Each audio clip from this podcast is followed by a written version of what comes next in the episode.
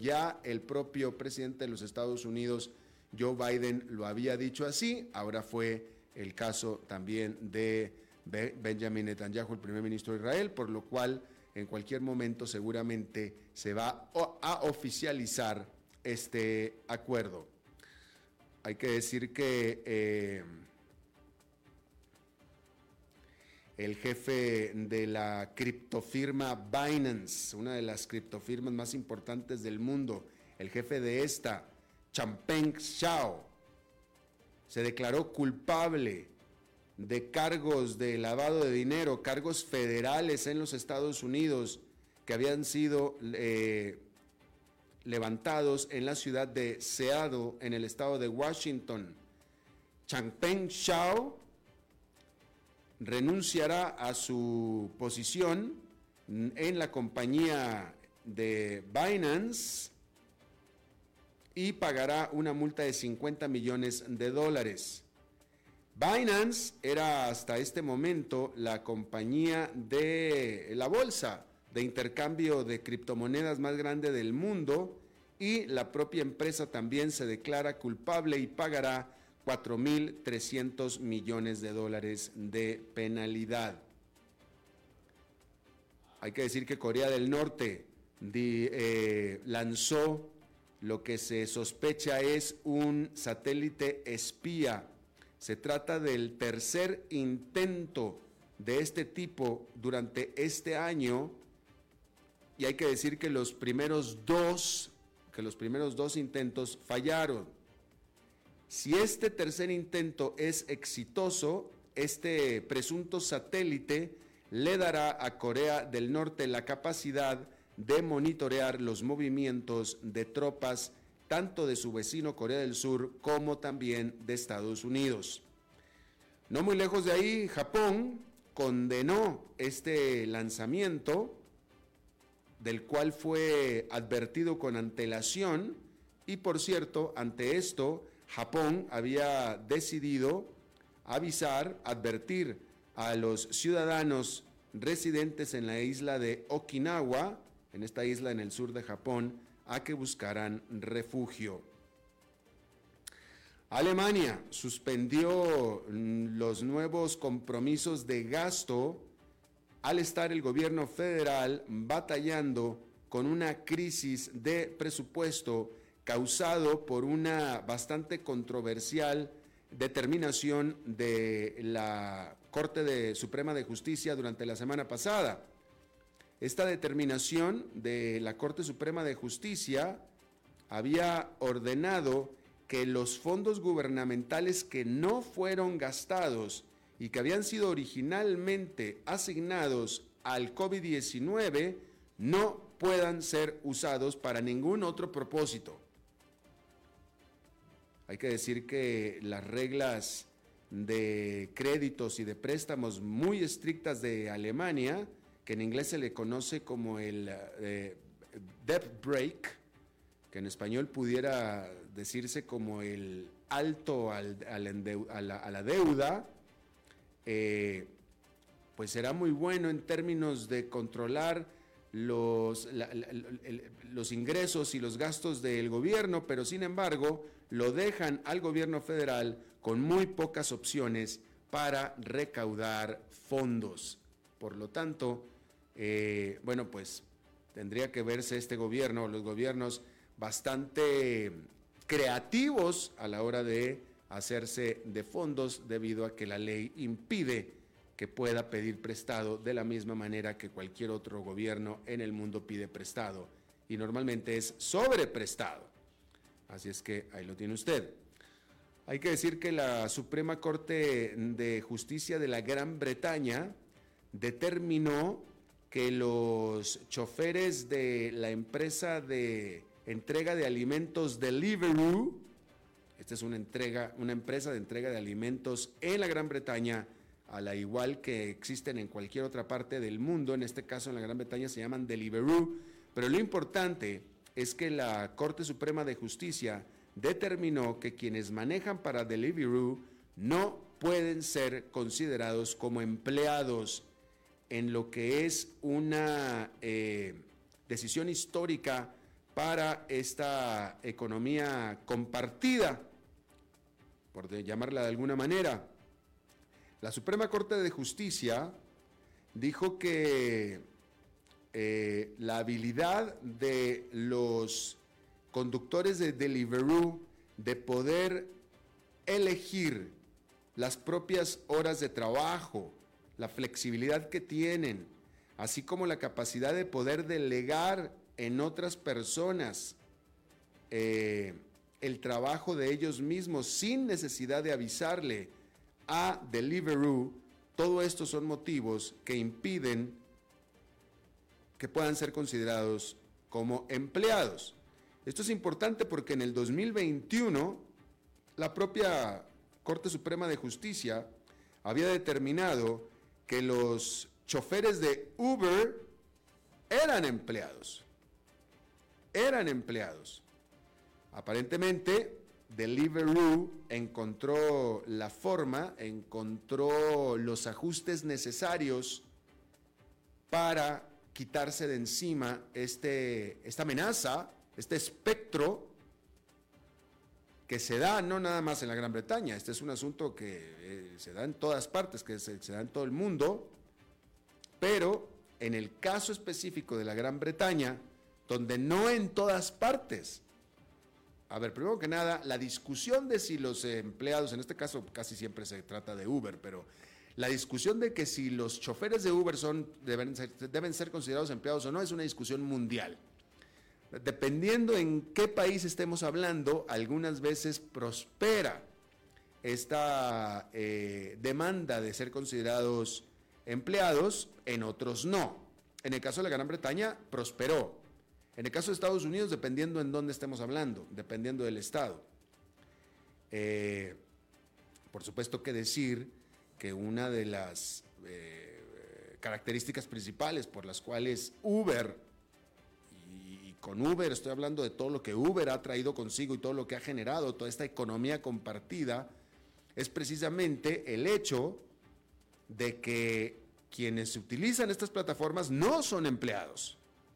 Eso es lo que ha hecho que, que pueda expandirse de la manera que se ha expandido en beneficio de todos los que deciden manejar para...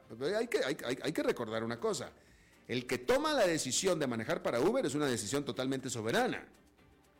O sea, en ese sentido, Uber, o las empresas como Uber, pero Uber, están satisfaciendo una eh, necesidad eh, eh, múltiple.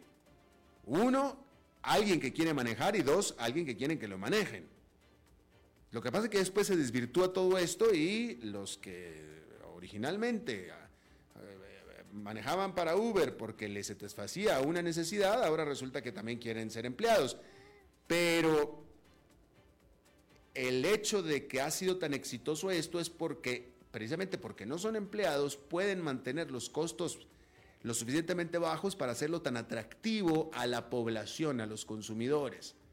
¿Sí? ¿Por qué el consumidor prefiere utilizar Uber por sobre taxis o los servicios de entrega de alimentos y etcétera, bueno, porque son precios atractivos, son precios atractivos. Si se desvirtúa el concepto y se empieza a considerar a estos choferes como empleados, con lo que cual se le tiene que pagar prestaciones de ley, etcétera, etcétera, los precios van a tener que subir.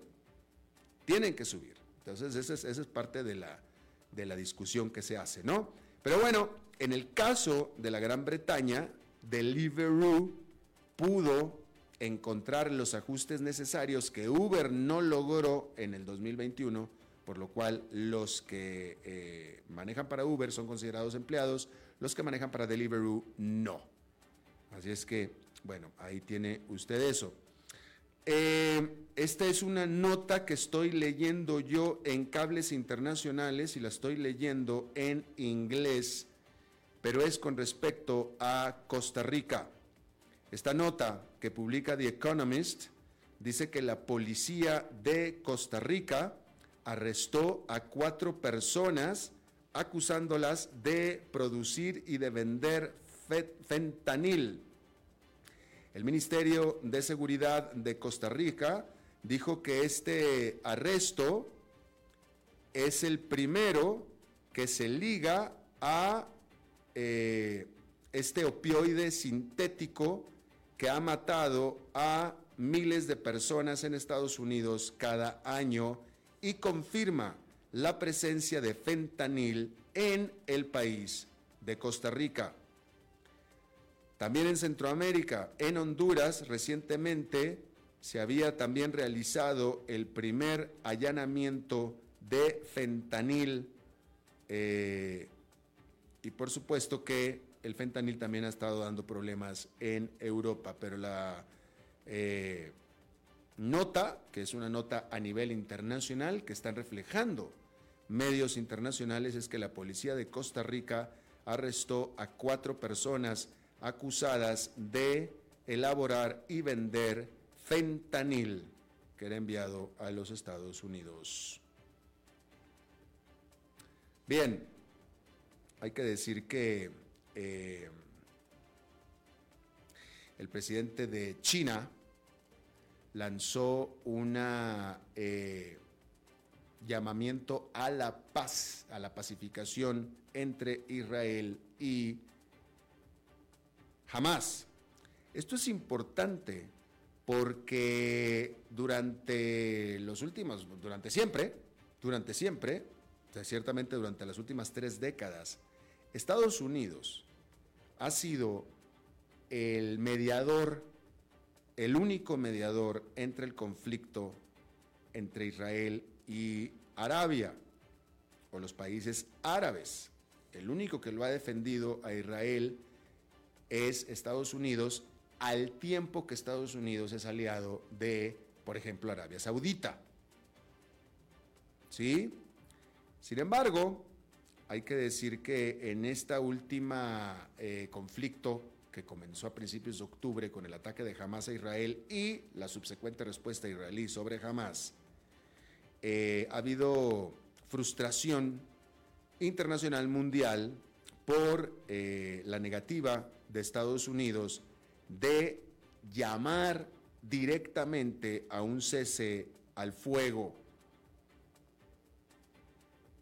y sobre todo el cese a la muerte de civiles que si bien puede ser provocada por Hamas, es llevada a cabo por Israel. Y el caso, el punto de todo esto es que están muriendo civiles a una tasa enormemente alta, al margen de quien sea la culpa que ciertamente es compartida. Porque de nuevo, eh, eh, jamás dispara por detrás de un civil. Israel se defiende tratando de matar a ese terrorista, pero mata también al civil que está enfrente del terrorista. ¿Por qué? Porque eso es lo que tiene que hacer Israel para matar al terrorista. Para matar al terrorista tiene que matar al civil que está enfrente del terrorista. Y de nuevo, este, este, este, es un dilema que yo he expuesto en este programa múltiples, múltiples, múltiples veces. ¿De quién es la culpa? ¿De Israel o de Hamas? Bueno, pues ciertamente de Hamas, pero la bala es de Israel. Y ese es el problema. Bien, pero entonces Estados Unidos se ha negado a pedir exigir un cese al fuego. Estados Unidos, es cierto, ha llamado a la protección de los civiles, etcétera, pero no ha dicho, por favor, hagan un cese al fuego. Eso no lo ha dicho. ¿Sí? Y esto ha causado pues frustración porque todo el resto del mundo es lo que está pidiendo. ¿Sí? Eh, y bueno, hay que decir que ante esto, los líderes musulmanes han estado señalando que debería de haber una alternativa a la negociación y la mediación de los Estados Unidos. Este martes, los líderes de Egipto, Indonesia, Jordania, Palestina y de Arabia Saudita estuvieron en unas reuniones diplomáticas en China en lo que es tan solo la primera parada de todo un tour de diferentes capitales importantes del mundo. Pero China está muy interesada en participar, en tomar parte. en una reunión virtual, una reunión en línea de los líderes de los países BRICS este martes, el presidente de China, Xi Jinping, hizo un llamado a un cese al fuego inmediato y la liberación de los rehenes civiles y un aumento en la ayuda humanitaria para Gaza.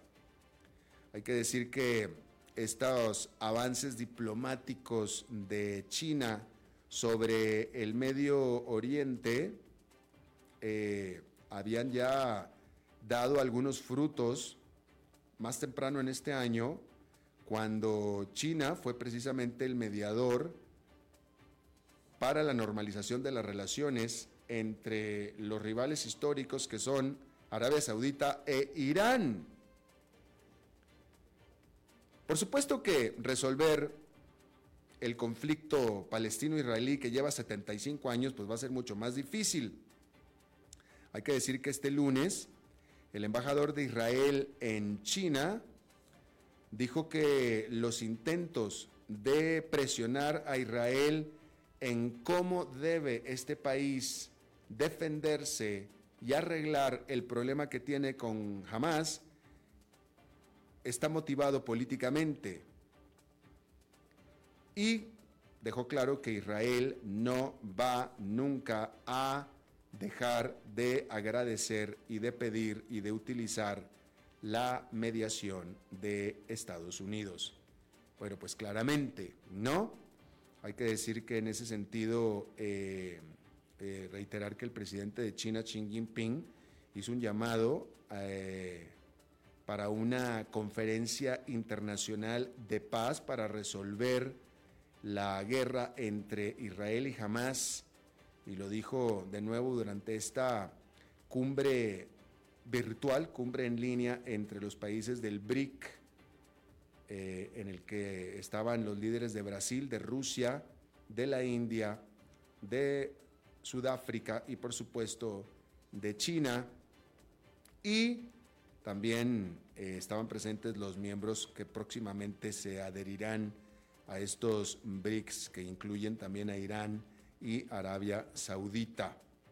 Eh, así es que, bueno, pues ahí está, Xi Jinping entra a este eh, pues asunto de los llamados de paz como país importante que quiere estar involucrado en los eventos importantes del el mundo. déjeme le doy un dato aquí que quería yo compartir con ustedes de hace tiempo, cambiando de tema completamente, pero déjeme le doy este dato que me parece a mí importante, es un dato que refleja The Economist. Em, este, fíjese usted, eh, la India, en la India, Actualmente hay, hay que recordar que la India es el país más poblado del mundo, ¿sí? Pero es un país que está creciendo muchísimo. Y actualmente hay 1.319 personas que tienen una fortuna de al menos 120 millones de dólares. 1.319 personas no es mucho, estamos hablando de 1.319, es decir, digo, no es mucha gente. Pero estamos hablando de mucha plata, es decir, estamos hablando de que tienen al menos 120 millones de dólares. Eso quiere decir que aquellos que tienen al menos un millón de dólares se, deben de estar contando en las decenas de miles. Y esto refleja eh, lo rápido que está creciendo los ultra ricos en la India. Ya 120 millones de dólares ya es usted ultra rico. ¿Sí? Digo, si usted tiene 5, 10 millones de dólares, usted es rico definitivamente. Pero usted tiene 120 millones de dólares, ya es ultra rico. Y en este momento en la India hay 1.319 personas con al menos 120 millones de dólares. Y este número está creciendo de manera muy, muy importante. Ahí está ese dato que quería yo compartir con usted. Vamos a hacer una pausa y regresamos con nuestra entrevista de hoy. Las 5 con Alberto Padilla por CRC 89.1 Radio. Aprovecha los últimos días del noviembre negro de Tractomotriz con descuentos de locura. Consulta por los precios de liquidación que tenemos en maquinaria de limpieza industrial y profesional, aspiradoras, fregadoras de piso, extractoras de alfombras, hidrolavadoras y mucho más. Visítanos en La Uruca a un costado de la Pozuelo o ingresa a tractomotriz.com. Consultas al WhatsApp 8972 0000. Tractomotriz. Será un gusto poder asesorarte. Ok, ya te has reído con nosotros, has aprendido con nosotros y nos hemos conocido más. Pero es hora de ponernos serios. El mejor momento para invertir fue hace 10 años y el segundo mejor momento para hacerlo es hoy. Entra a transcomer.com, convertite en un inversionista y transforma tu destino. Transcomer, puesto de bolsa de comercio. Construyamos juntos su futuro. Somos expertos en eso.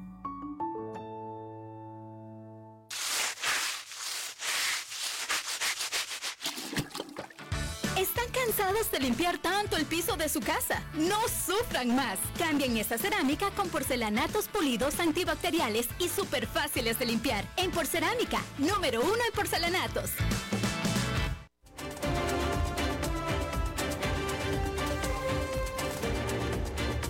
Seguimos escuchando a las 5 con Alberto Padilla. Bien, muchísimas gracias por continuar con nosotros. Eh, vamos a referirnos a este, hoy, pues, ¿cómo lo vamos a llamar? Este culebrón, a este drama, esta novelona que se... Mire, aquí, eh, si usted es seguidor de este programa, usted sabe que aquí, desde enero de este, de este, de este año, desde que empezó este asunto, hemos estado siguiendo eh, el ChatGPT y OpenAI, que es el creador de ChatGPT. Eh, que, se ha convertido en trending topic, viral, etcétera, todo este tema. Em, y yo siempre le dije, y mi invitado del día de hoy no me dejará mentir, pero si ustedes siguieron este programa tampoco me va a dejar mentir, yo siempre dije, este, o sea, cuando empezamos a cubrir este asunto que fue por febrero o marzo, yo dije, cuando estemos en octubre, noviembre, diciembre, vamos a estar hablando de cosas insospechadas. Y bueno, pues efectivamente, porque este, este asunto ha tomado un un eh, vuelco dramático durante este fin de semana, cuando de manera sorpresiva el directorio, después descubrimos que había un directorio de consejo de OpenAI, decidió despedir a nadie menos que el presidente y fundador de OpenAI, Sam Altman. Y bueno, después de eso ha habido todo un revolú impresionante. Vamos a empezar por lo primero, y yo le doy la bienvenida a nuestro buen amigo experto en temas eh, tecnológicos, Daniel Hernández. Eh, Daniel, primero que nada, ¿cómo es posible? Porque si yo tengo entendido, Sam Altman, uno, él fundó OpenAI, él decidió que hubiera un board, una mesa de consejo, él decidió darle a la mesa del consejo poder para que lo despidieran ¿Y qué sucedió? Lo despidieron. ¿Qué pasó? Ah, bueno, primero saludos a todos y, y, sí, a veces suena contraintuitivo cómo alguien puede entregar el control de la, de la organización o de la empresa que están liderando de esa manera.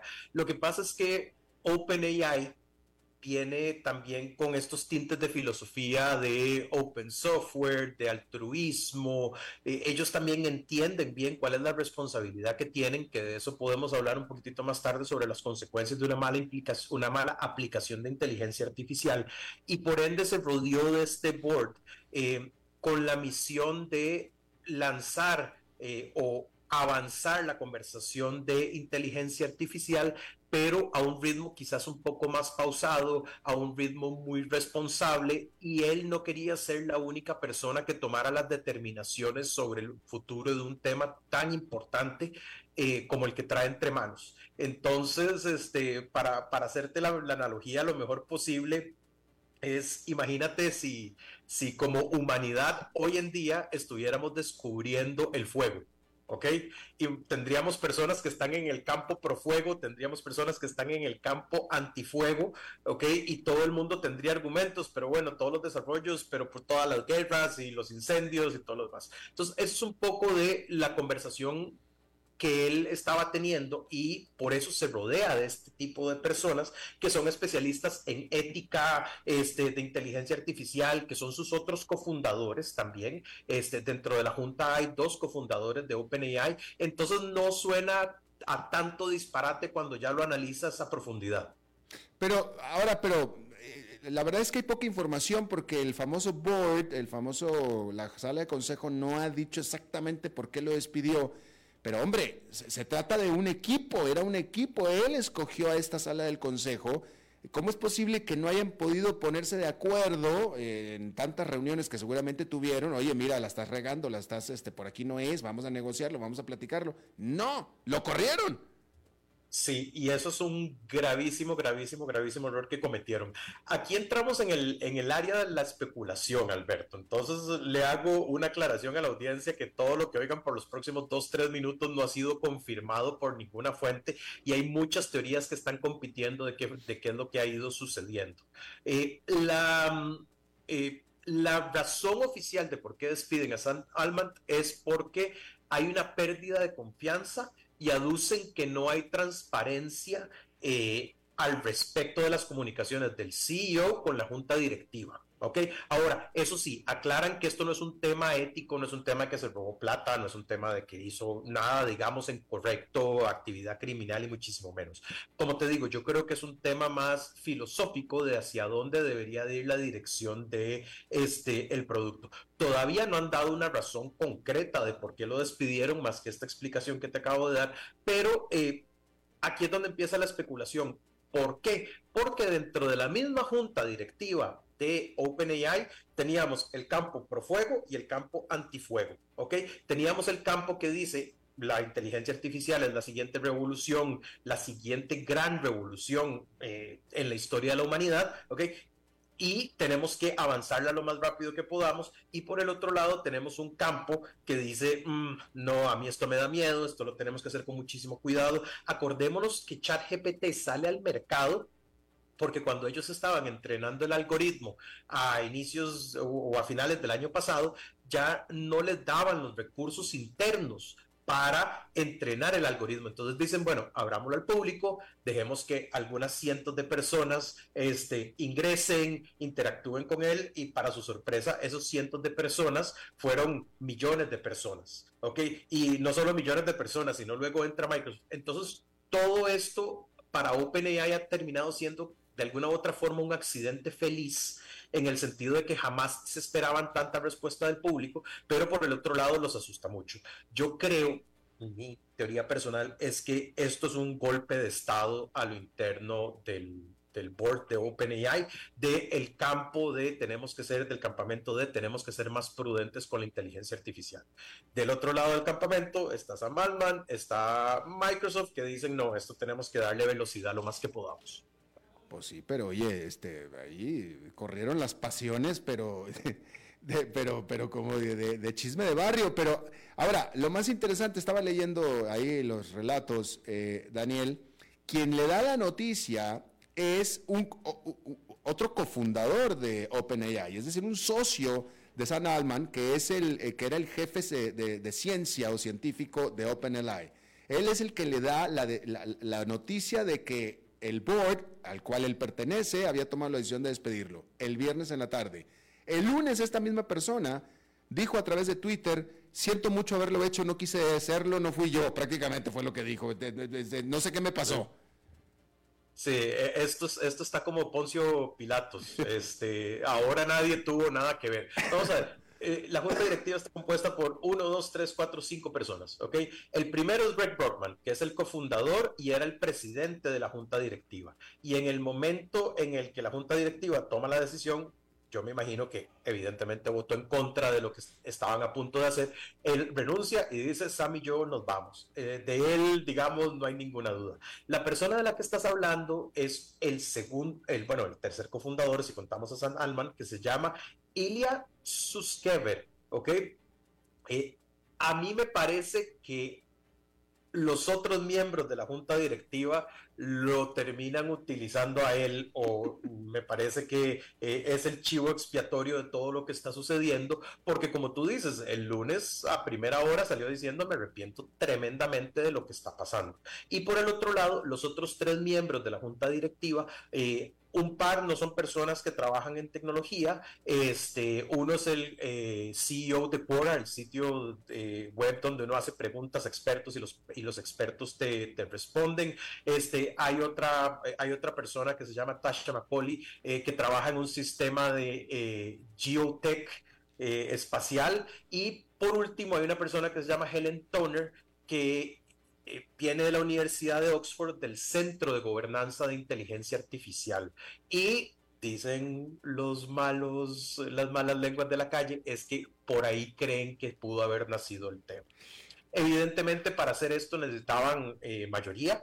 Eh, estamos claros que la única persona que dejó su punto válido de si se va Sam, me voy yo también, es el, en su momento el presidente de la Junta y cofundador Greg, y que todos los demás estuvieron en eso por las razones por las que se dan, el otro chisme que está sucediendo, o sea, que anda por ahí dando vueltas, es que, y, aquí tal vez me voy a desviar un poquitito del tema de lo que está pasando con OpenAI, es que hay un concepto que se llama eh, inteligencia artificial general, sería la traducción más exacta, ¿ok?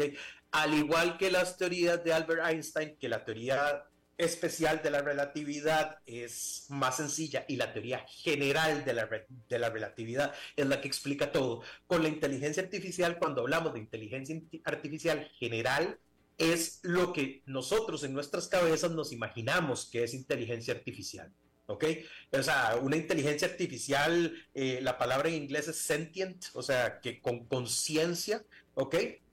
Que tiene las capacidades de un ser humano en todo el sentido de la palabra.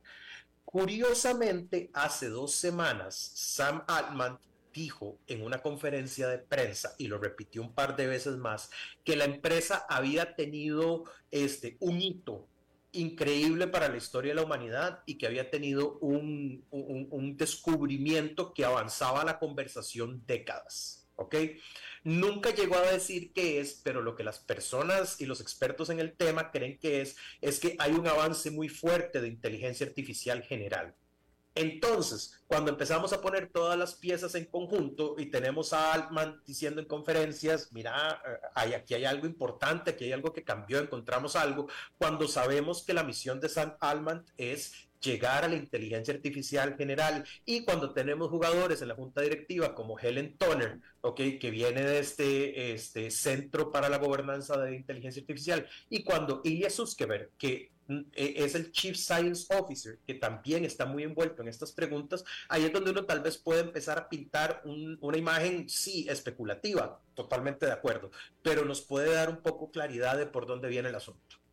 Ahora, eh, aquí hay, aquí hay, e, e, esto es el board, el famoso board contra el mundo, porque eh, Sal Alman tenía el respaldo, eh, después descubrimos, o Alman tiene el respaldo de todos los empleados de OpenAI, que todos amenazaron con irse con él, tiene el respaldo de los inversionistas, porque los dos primeros inversionistas o más eh, importantes, Microsoft y otro, un, un venture capitalist, Microsoft ya lo contrató, este, eh, el que le había dado la noticia ya se arrepintió.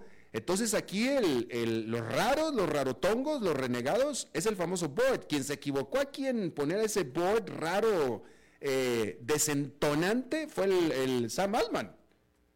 Eh, sí, sí, al final del día, este, vamos a ver, a veces dos, tres años en las empresas son evoluciones muy fuertes. Y como te digo, yo creo que en el momento cuando se nombró este Word, no tenían idea de lo que se iba a convertir ChatGPT en el último año ni las repercusiones. Y no solo lo, que se iba a convertir ChatGPT, sino la carrera armamentista que ya hemos conversado varias veces en el programa que esto desató. Em, al final, hoy o ayer 740 de los 771 empleados de OpenAI amenazaron con renunciar. Eh, Satya Nadella contrata a San Alman, ¿ok? Este, y ahora San Alman dice, yo me quedo en Microsoft, de aquí a mí nadie me mueve. Y el ofrecimiento que hace Satya Nadella, el CEO de Microsoft, es, bueno, aquí hay espacio para todos los ingenieros, aquí hay espacio para todo el mundo, ustedes no se preocupen, yo los contrato a todos de forma directa. Lo otro curioso es que parte del trato que hicieron con Microsoft no les da control sobre este, la empresa o no les da control sobre OpenAI. Entonces, si bien es cierto, ellos tienen 49% de las acciones, ni siquiera tienen un miembro de junta directiva. Entonces, también Microsoft se terminó enterando 20 minutos antes de que hicieran el anuncio y creo que esto fue más una, una cortesía profesional que este, cualquier otra cosa. Ahora, OpenAI es una non-profit OpenAI es este, una ONG, para llamarlo de alguna forma, que es dueña del brazo que comercializa, eh, digamos, ChatGPT y que sí es el negocio de lucro. ¿Ok? Entonces, ya de todas formas, esta empresa tenía una estructura corporativa bastante compleja tratando de mantener la misión. Yo creo que el golpe de Estado se da por un tema de idealismo, eh, por, por un tema de principios que no estaban dispuestos a negociar dentro de la junta directiva. Vamos a ver, puede ser que ahorita estén pintando a la junta directiva como criminales, pero uno no sabe cuál fue, y digo criminales entre comillas, ¿verdad? No literalmente. Este, puede ser que los estén tratando como criminales o como rufianes, que creo que es una palabra más adecuada, pero al momento del nombramiento no sabemos cuáles fueron las condiciones y qué fue lo que se pidió de ellos. Eh, pero sí, estoy de acuerdo que aquí el responsable de haber nombrado esta junta eh, son los mismos cofundadores. Sí, totalmente. Y bueno, no, nada más eh, decir, el, me encantó el titular. toda la prensa de Estados Unidos está volcada sobre este asunto, pero en la tarde un titular del Wall Street Journal donde describe, eh, habla de el genio dentro de OpenAI que le avisó a Salman que estaba eh, despedido. Y cuando se refieren a genio, lo dicen en doble sentido, porque efectivamente es el genio detrás de OpenAI, científicamente hablando, pero también el de la idiota de darle la noticia a San Alman, ¿no? Y con todo el desastre que esto provocó. Hoy, ponía un amigo mío, un amigo mío en Twitter, René Zuleta, ponía que él no le gustaría estar en los zapatos de Ilya Sustkever porque al final, imagínate la clase de desastre que acabas de provocar y no tenés absolutamente nadie más que arreglar lo que vos mismo. ¿Ok? Eh, él no va a quedar como CEO, me parece que eh, primero se iban a traer a, Mira, que es otra de las grandes figuras y es este, una de las grandes figuras femeninas eh, dentro de OpenAI, que era la que opera como CTO. ahora están trayendo un ex CEO de Twitter. sí, al, ex CEO de, de Twitter, a ser el CEO de OpenAI, pero claramente son personas que no están capacitadas y ahora a Ilya le toca recoger las piezas y los pedazos de la compañía que puede ser que o puede ser que no tenga. Los empleados están pidiendo que la junta directiva renuncie en pleno. Este, pidieron el regreso de San Alman y durante el fin de semana, cuando pensaban que, eh, que, iba a regresar, al final Satya Nadella lo convenció de que se quedara queditito en Microsoft y aparentemente está feliz en Microsoft. Y este pobre Ilya Suskever uh, ahora literalmente tiene el peso del mundo en sus manos. Eh, no me gustaría estar en sus zapatos. Definitivamente no. Pareciera que OpenAI ya no lo será más pareciera que OpenAI no lo será más o va a quedar completamente discapacitado y cuando empresas de este tipo quedan discapacitadas, todavía tienen la propiedad intelectual y Microsoft todavía tiene el 49% de las acciones. Entonces, eso les va a dar cierta defensa. Pero esto lo que se abre es para que cambien las estructuras de gobernanza o para que haya una adquisición que le dé a Microsoft la mayoría o para que entren jugadores nuevos. Entonces lo que sí estamos claros es que la forma en la que OpenAI estaba ahorita no. Y, esto está interesantísimo porque parece un capítulo de la serie esta de HBO de Succession, pero en tiempo real. O sea, lo, estamos viendo, estamos viendo cómo las cartas van cayendo sobre la mesa en cuestión de un fin de semana. Totalmente, es que tú lo has dicho. O sea, es que este asunto, todo este asunto del chat GPT y, Open, y, OpenAI ha sido vertiginoso. O sea, es que esto apenas empezó en, noviembre, no, lleva un año. Entonces, eh, eh, eh, un año en tiempo de chat GPT es un siglo y un fin de semana es todo un semestre. Exacto. los expertos eh, de nuevo, aquí hay muchas opiniones y muchas voces, pero cuando en el mundo no hay un consenso científico, uno se tiene que devolver a la media. Siempre van a haber personas en el extremo. Y cuando uno revisa la media, los expertos dicen o esperaban que la inteligencia artificial general este, se diera en unos 10 años todavía. ¿Ok? Eh, ahora, si estamos cerca de la inteligencia artificial general, como tú dices, esto es un tema vertiginoso que nadie se espera. Verdaderamente lo vertiginoso va a ser cuando alcancemos la inteligencia artificial general. Y ese es el punto que yo creo que todavía este grupo de la Junta Directiva le tiene muchísimo miedo. Imagínate que una inteligencia artificial que tenga capacidades humanas se convierten en los mejores programadores de inteligencia artificial del mundo, la propia inteligencia artificial. Entonces, con que se clone cuatro o cinco veces, empieza a hacerse... Em, lo que dicen es que puede empezar a hacerse mejoras por sí sola y que a partir de ahí puede seguir clonándose y puede seguir sofisticándose y sofisticándose hasta el punto de que dicen que en cuestión de días o una semana esto podría estar completamente fuera de control a nivel tecnológico o a nivel técnico. Entonces, por eso te digo, esta es una discusión seria de decir, bueno, acabamos de encontrar el fuego, cuáles son todas las repercusiones, pero también por el otro lado, esto es algo que viene y viene, o sea, no vamos a poder hacerlo y, esto se va a seguir desarrollando a esta velocidad. Si me preguntas a mí cuál es la, la, la o sea, después de la máquina de vapor, y después del descubrimiento de la rueda y el fuego, yo te diría que esto es, está ahí. Y eso es lo que a veces se nos olvida, que es lo que estamos viviendo y que son, eh, y que es lo que tenemos en, juego. Claro, claro. Y bueno, allá como siempre vamos a estar eh, hablando mucho de esto. En una semana va a haber muchas definiciones, vamos a estar hablando de otro tema completamente diferente con respecto a lo de San Alman. Y bueno, aquí enero, febrero, con lo de eh, la inteligencia artificial, definitivamente también. Mi querido Daniel Hernández, nuestro corresponsal de temas tecnológicos, te agradezco muchísimo, como siempre. Un gusto, un abrazo. Hasta la próxima. Vamos a una pausa y regresamos con más.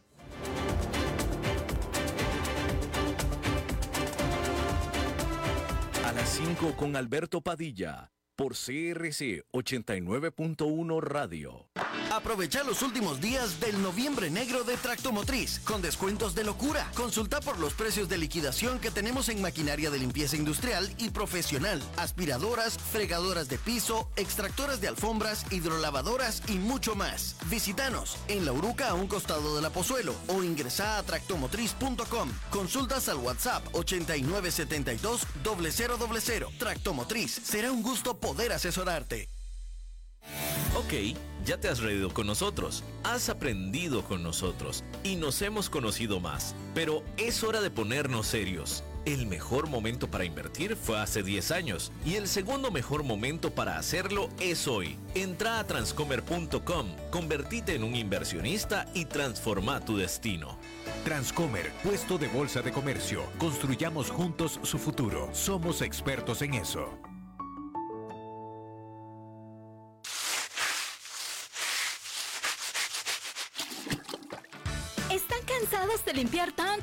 De su casa? No sufran más. Cambien esa cerámica con porcelanatos pulidos antibacteriales y súper fáciles de limpiar. En Porcerámica, número uno en porcelanatos.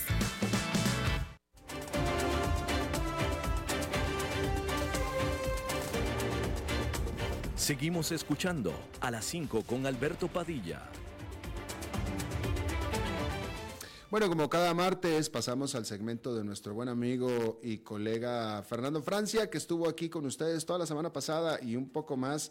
Fernando, eh, de manera personal y aquí delante de todo tu público, te agradezco muchísimo los días que me hiciste el favor de hacer este programa. Del tuyo, Alberto, yo me divierto un montón en cabina, entre comillas, porque bueno, ya, ya no es exactamente cabina como vos, haces el gran sacrificio todos los días de estar ahí, pero pues eh, me encanta colaborar. Es muy interesante, Daniel, con toda su información de, de, esa novela, hay que escribirla, ¿eh? La novela del fuego, el fuego de nuestros días. Sí, sí, sí, increíble. Es, que todo el tema de eh, OpenAI, ChatGPT ha sido fascinante, vertiginoso, pero este último fin de semana ha sido impresionante. y, más por lo que por, la herramienta que significa y por todo el futuro que se viene, por esas intríngulis tan extrañas que pasan ahí, ¿no? Pero bueno, ya le había pasado también a, diferente, obvio, pero a um, Steve Jobs en, Apple en su, en su, momento. Así es. Bien, eh, Alberto, las elecciones, te pregunto, ¿las gana el mejor? ¿Las gana el mejor programa o el mejor candidato? Dicen que el pueblo no se equivoca y tiene el gobernante que se merece. Realmente nunca me gustó esa frase porque los pueblos no se merecen dictaduras, no merecen autocracias, no merecen mentirosos, no merecen narcotraficantes. Los pueblos merecen vida digna y, al menos ventanitas de felicidad o por lo menos oportunidades para superarse para todos. Pero obviamente hablamos de las elecciones porque en Argentina, ya después de primera y segunda ronda, como vos ya bien lo habrás dicho ayer y eh, todo el mundo lo sabe, ¿no? Javier Milei con cerca de 10 puntos más que su contrincante Sergio Massa. Estaba claro que un ministro de Economía de un país con 300% de inflación era muy difícil que ganara. Aún así ganó la primera ronda, sorprendente en realidad. Estaba claro que, que cuando hay una hegemonía, es decir, a alguien que lleva unas mayorías mínimas, pero mayorías, que levanta además muchas opiniones negativas, como un gobierno con su normal desgaste o un candidato recurrente, pierden el balotaje casi siempre. Eso le pasó al Frente Amplio Uruguayo, eso le pasó a la UNE en Guatemala, eso le pasó al PLN en Costa Rica. Y estaba claro que la ciudadanía no está contenta con el actual gobierno, no había que mirar muchos números para eso de Alberto Fernández, pero tampoco estaba muy contenta con el gobierno anterior de Mauricio Macri. ¿Qué tiene más fuerza? ¿El miedo o el enojo? Se preguntaban muchos argentinos antes del domingo. No hay una fórmula para eso. Y me pregunto, ¿Qué suma más? ¿La esperanza, el miedo, la alegría o el enojo? Realmente no hay fórmulas. Pero cuando el enojo es fuerte, cuando el enojo se viene cultivando por múltiples partidos, por muchos años, ahí sí que es difícil eh, detenerlo. Y parece que la esperanza y la alegría son eh, más débiles al final que el miedo y el enojo. El enojo puede tener resoluciones imprevistas, ya sea desconocidos que de repente ganan o viejos conocidos que vuelven con fuerza. Milei no era del todo desconocido, no era del todo viejo conocido, pero tenía una fórmula. Su principal atributo, digamos, fue ir directo a sumar al enojo, la bronca, decimos en el sur, e ir contra lo que llamó la casta, usado por cierto por la izquierda en España, esa misma eh, nombre a la clase política, digámoslo así, a los tradicional, a los mismos de siempre, según donde quieran que le digan. Pero, ¿qué aprendizajes hay para los que trabajan en comunicación política, por ejemplo? Pues hay muchos, sin duda. Uno de ellos es el principal, quizás, es que la población no está siguiendo los patrones tradicionales de la política. Ya no es tan importante que tengas saco y corbata, que seas eh, la imagen perfecta de lo que mm, eh, se dice tiene que ganar se ve cada vez con más fuerza eso en todo el continente, cada vez más lo no tradicional, lo no acartonado, no el viejo modelo es el que más suma. Algunos siguen insistiendo con el viejo modelo, pero podemos ver a Bukele en El Salvador, a Boric en Chile, a Milei en Argentina, por solo citar algunos ejemplos, no de una ideología, no de una forma de hacer las cosas, sino de alguien que hace las cosas diferente en campaña, porque en gobierno es otro, otro mundo. Ya lo decía Philippe Marek, doctor en ciencias políticas y experto en comunicación. Las campañas no se repiten. No se puede hacer lo mismo porque una vez fue efectivo hacerlo en otro lugar o en otro momento. Porque las campañas siempre responden al contexto y a lo que sucede en cada lugar. Sin duda que madrear al, contrincante, decir frases obscenas, hacer voz y cara de tenebroso y otro montón de mecanismos de lenguaje verbal y no verbal, parece que con esas mm, artimañas parecías que ibas directo al entierro político, pero no. Todo depende de qué quiere oír la audiencia. La gente está cansada de lo mismo de siempre. Y por eso es que la investigación se hace muy importante. Saber lo que quiere la audiencia, saber lo que quiere la gente y buscar entre tus propios atributos o los de tu gente eh, para ver qué posibilidades hay para acercarse a eso que quiere la gente. Ya lo dice mi amigo, eh, el estratega español Ramón Ramón, que trabaja en América Latina mucho, y él dice que el voto se decide emocionalmente. Luego lo racional te da la justificación para que estés tranquilo con tu decisión. Así votamos hoy en día, no hay de otra. Y, eh, bueno, en una reflexión un poco más amplia, este, mi querido eh, Fernando, eh, pues hay, obviamente está, eh, ayer lo estaba hablando con el entrevistado con respecto a Argentina, pero yo estoy pensando más en términos latinoamericanos de cómo eh, esta democracia que tenemos en nuestra América Latina nos ha permitido a los latinoamericanos pues probar las alternativas, ¿no? Izquierdas, derechas, empresarios y etcétera. Pero al final, qué pesimista yo, pero seguimos igual. No nos, ha no, nos ha, no nos ha funcionado nada. No nos ha funcionado nada, es cierto. No sé si seguimos exactamente igual. No sé si estamos igual que en los 90, no sé si estamos igual que en los 70, 60, 50. Obviamente hay un camino de progresión en derechos humanos, en derechos de las mujeres, en derechos, en un montón de cosas hay un camino. En lo económico, claramente no eh, tenemos oportunidades para todos, no tenemos la posibilidad de que todo el mundo satisfaga sus necesidades básicas y eso sí es lo que interpreto yo de lo que vos decís, que ninguno realmente nos resuelve, ¿no? Es decir, al final es cierto, nadie resuelve a la población lo que necesita. Y ahí tenemos un problema porque ni izquierda ni derecha, es cierto, lo, lo, han sabido hacer. Y sobre todo, el problema que ahora tenemos es que los personajes que aparecen no son los que mejor pueden resolver, sino que son los que mejor pueden aglutinar votos. Y ahí es un gran problema, porque el que aglutina muchos votos no necesariamente sabe luego cómo ejercer la presidencia. Y ahí podemos mostrar un montón de casos de países que les ha pasado eso. Otro de los nuevos y de los extraños fenómenos es Ecuador, que creo que ni su papá creía que iba a, el, multicandidato hmm. eh, padre del actual presidente electo, no sé si creía que su hijo iba a poder ganar. Claro. Eh, Fernando Francia, como siempre, muchísimas gracias. Un abrazo grande, Alberto, a vos y a toda la audiencia. Hasta la próxima. Hasta la próxima, muy amable, próximo martes. Bien, eso es todo lo que tenemos por esta emisión de A las 5 con su servidor Alberto Padilla. Muchísimas gracias por habernos acompañado. Espero que termine su día en buena nota, en buen tono, y nosotros nos reencontramos en 23, en 23 horas. Que la pase muy bien. Las 5 con Alberto Padilla fue traído a ustedes por Transcomer, puesto de bolsa de comercio. Construyamos juntos su futuro. Somos expertos en eso.